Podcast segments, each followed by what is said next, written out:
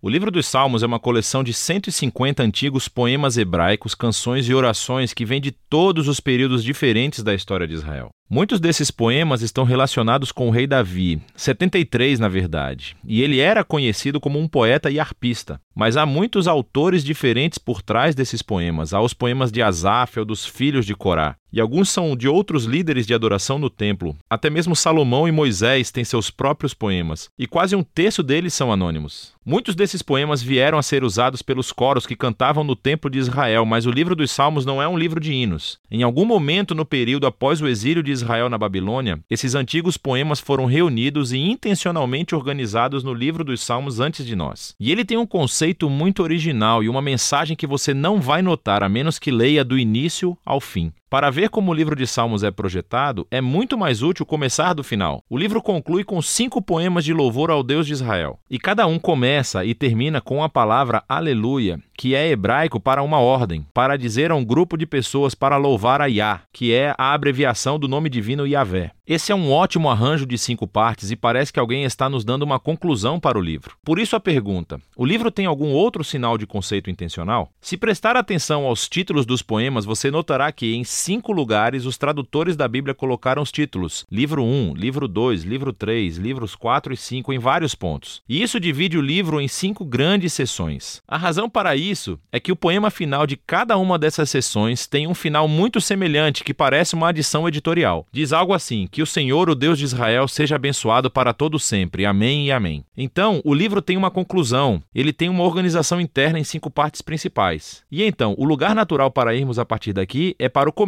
procurando uma introdução. E o que encontramos? Salmos 1 e 2, que estão fora do livro 1, porque a maioria dos poemas do livro 1 está ligada a Davi, exceto os Salmos 1 e 2, que são anônimos. Salmo 1 celebra como uma pessoa que medita na Torá é abençoada, lendo-a em oração dia e noite e depois a obedecendo. A palavra Torá significa simplesmente ensinar, e mais especificamente se refere aos cinco livros de Moisés que iniciam o Antigo Testamento. E aqui, na verdade, a palavra parece ser usada com os dois significados em mente, o que explica porque ela tem cinco partes principais. O livro dos Salmos está sendo oferecido como uma nova Torá que ensina ao povo de Deus a prática da oração ao longo da vida, enquanto se esforçam para obedecer aos mandamentos de Deus dados na primeira Torá. O Salmo 2 é uma reflexão poética sobre a promessa de Deus ao rei Davi, de 2 Samuel capítulo 7, que um dia um rei messiânico viria e estabeleceria o reino de Deus sobre o mundo, derrotaria o mal e a rebelião entre a nação. O Salmo 2 conclui dizendo que todos os que se refugiam no rei messiânico serão abençoados, precisamente a palavra palavra usada para abrir o Salmo 1. E assim, juntos, esses dois poemas nos dizem que o livro dos Salmos foi criado para ser o livro de orações do povo de Deus. Enquanto eles se esforçam para ser fiéis aos mandamentos da Torá, têm esperança e aguardam a chegada do futuro rei messiânico. Agora, com esses dois temas introduzidos, podemos começar a ver como os livros menores também foram projetados em torno dessas duas ideias. Assim, por exemplo, o livro 1 tem no centro uma coleção de poemas, Salmos 15 a 24, que começa e termina com uma chamada à fidelidade fidelidade da aliança. Então, Salmos 16 a 18, encontramos uma descrição de Davi como um modelo desse tipo de fidelidade. Então, ele clama a Deus para libertá-lo e Deus o eleva como rei. No conjunto correspondente de poemas, Salmos de 20 a 23, o Davi do passado tornou-se uma imagem do rei messiânico do futuro, que também clamará a Deus. Ele será dado e em seguida receberá um reino sobre as nações. Então, bem no centro dessa coleção está o poema, o Salmo 19, dedicado a louvar a Deus pela Torá. Então, aqui vamos nós, os dois temas dos Salmos 1 e 2 estão unidos firmemente aqui. O livro 2 abre com dois poemas que estão unidos em sua esperança de um futuro retorno ao templo em Sião. E esta é uma imagem intimamente associada à esperança do reino messiânico. Então, o livro 2 termina com um poema que descreve o futuro reinado do rei messiânico sobre toda a nação. Esse poema é realmente surpreendente porque ecoa todas as outras passagens dos profetas sobre o reino messiânico e conclui dizendo que o reinado deste rei trará o cumprimento da antiga promessa de Deus a Abraão de trazer a bênção de Deus para todas as nações. O livro 3 também conclui com um poema refletindo na promessa de Deus a Davi,